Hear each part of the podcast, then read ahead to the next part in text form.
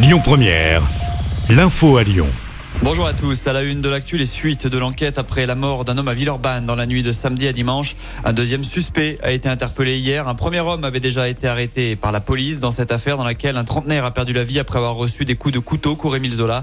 On ignore à ce stade de l'enquête le motif de la rixe. Lui a été interpellé après s'être caressé devant des femmes dans le centre-ville de Lyon. Ça s'est passé hier matin au niveau de la rue Victor Hugo. Selon nos confrères de Lyon Mag, alors qu'elles étaient installées en terrasse, deux clientes ont aperçu un homme en train de se masturber en les regardant.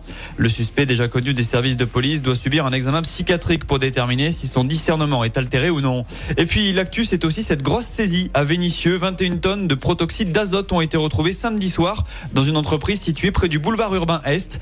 Les policiers ont contrôlé un véhicule en train de quitter les lieux et ses occupants ont expliqué qu'ils venaient de se procurer ce gaz hilarant. Au final, les forces de l'ordre ont mis la main sur 22 palettes de protoxyde d'azote. Le gérant présent sur place a été interpellé et placé en garde à vue pour travail dissimulé.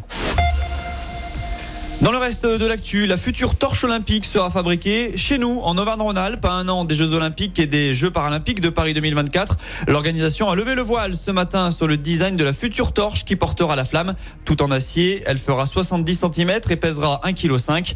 Et c'est sur le site d'ArcelorMittal de Châteauneuf, à la frontière avec le Rhône, que sera fabriqué en partie cet instrument mythique des JO. Au total, 2000 exemplaires vont être créés. Plusieurs semaines de travaux sur la 47. Vous le savez déjà, ça coince en ce moment même à hauteur de Rive de Gier en raison de travaux suite à un affaissement de la bande d'arrêt d'urgence. Et les chantiers vont se poursuivre puisqu'à partir du 3 août, des travaux vont avoir lieu sur l'échangeur numéro 12, celui du Sardon. Conséquence, il faudra prendre une déviation afin d'accéder à Rive de Gier. Du côté de la Grèce, un Canadair s'est écrasé en luttant contre les flammes. Deux personnes étaient à bord, a indiqué le porte-parole des pompiers sur place. Rappelons que le pays fait face à d'importants feux avec des températures caniculaires depuis 10 jours. De nouveaux villages ont dû être évacués ce matin. On passe à des sujets plus légers maintenant. En foot, l'OL peut désormais compter sur ses espoirs. Ryan Cherki, Bradley Barcola, Castello Luqueba et Maxence Cacré ont retrouvé le chemin de l'entraînement. Côté préparation, un nouveau match amical attend les Gones samedi. Ce sera face au Celta Vigo. Quatre Lyon et une Tigresse recueillis aux eaux voisins de Saint-Martin-la-Plaine par l'association Tonga Terre d'accueil. Les félins se trouvaient dans un cirque qui présentait des irrégularités. Les animaux sont en bonne santé mais dégriffés. Et puis, vous aurez peut-être des rêves plein la tête.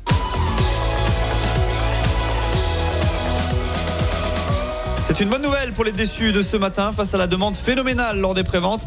Le groupe Coldplay a décidé d'ajouter une troisième date au Groupama Stadium. Les Britanniques se produiront les 23, 24 et désormais 25 juin à Dessine. Les billets sont d'ores et déjà accessibles. Écoutez votre radio Lyon Première en direct sur l'application Lyon Première, lyonpremière.fr et bien sûr à Lyon sur 90.2 FM et en DAB+. Lyon Première